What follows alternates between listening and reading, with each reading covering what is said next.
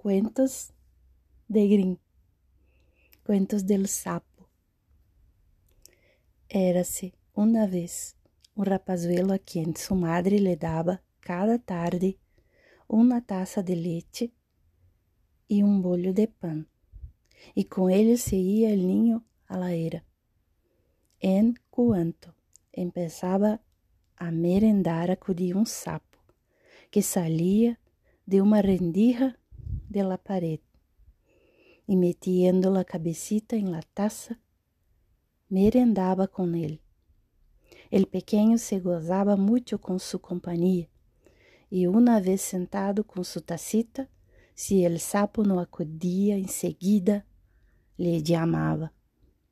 Sapo, sapo, ven ligero, ven y verás el primero que te daré migajitas en leche empapaditas. Entonces acudía corriendo el sapo, merendaba de buena gana y mostraba su agradecimiento trayendo al niño de su secreto tesoro toda clase de belas cosas, como piedras brilhantes, perlas e juguetes de ouro. Se limitava a beber-se la leite e derraba el pan. Por lo que um dia el pequeno, dándole un ligero golpecito en la cabeza con la cucharilla, le dijo, Cómete también el pan. La madre, que estaba en la cocina, a oír que su hijo hablaba con alguien y viendo que golpeaba al sapo com la cucharilla, corrió al patio con un tarugo de leña y mató al pobre animalito. A partir de entonces empezó a producirse el niño un gran cambio. Mientras el sapo había comido con él, el muchacho creció sano y robusto, pero desde la muerte del sapo, sus mejillas perdieron su color rosado y empezó a adelgazar a ojos vistas. Poco después comenzó a dejar oír su grito por la noche, el ave que anuncia la muerte, el petirrojo, se puso a recoger ramillas y hojas para una corona fúnebre. Y al cabo de unos días el niño hacía en un ataúd. Cuentos del Green. Cuentos de Green. Cuento del sapo.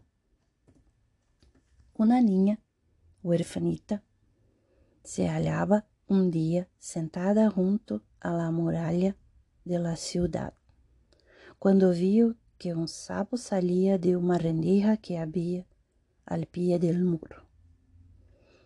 Apresuróse a estender a su lado un pañuelo de seda azul que llevaba alrededor del cuello, sabiendo que a los sapos le gustan mucho esta clase de pañuelos y que solo a ellos acuden. No bien lo descubrió el animal, volvióse y al poco rato apareció de nuevo con una coronita de oro y depositándola sobre la tela, retiróse otra vez. La niña levantó la centelleante corona que estaba hecha de una delicada trama de oro.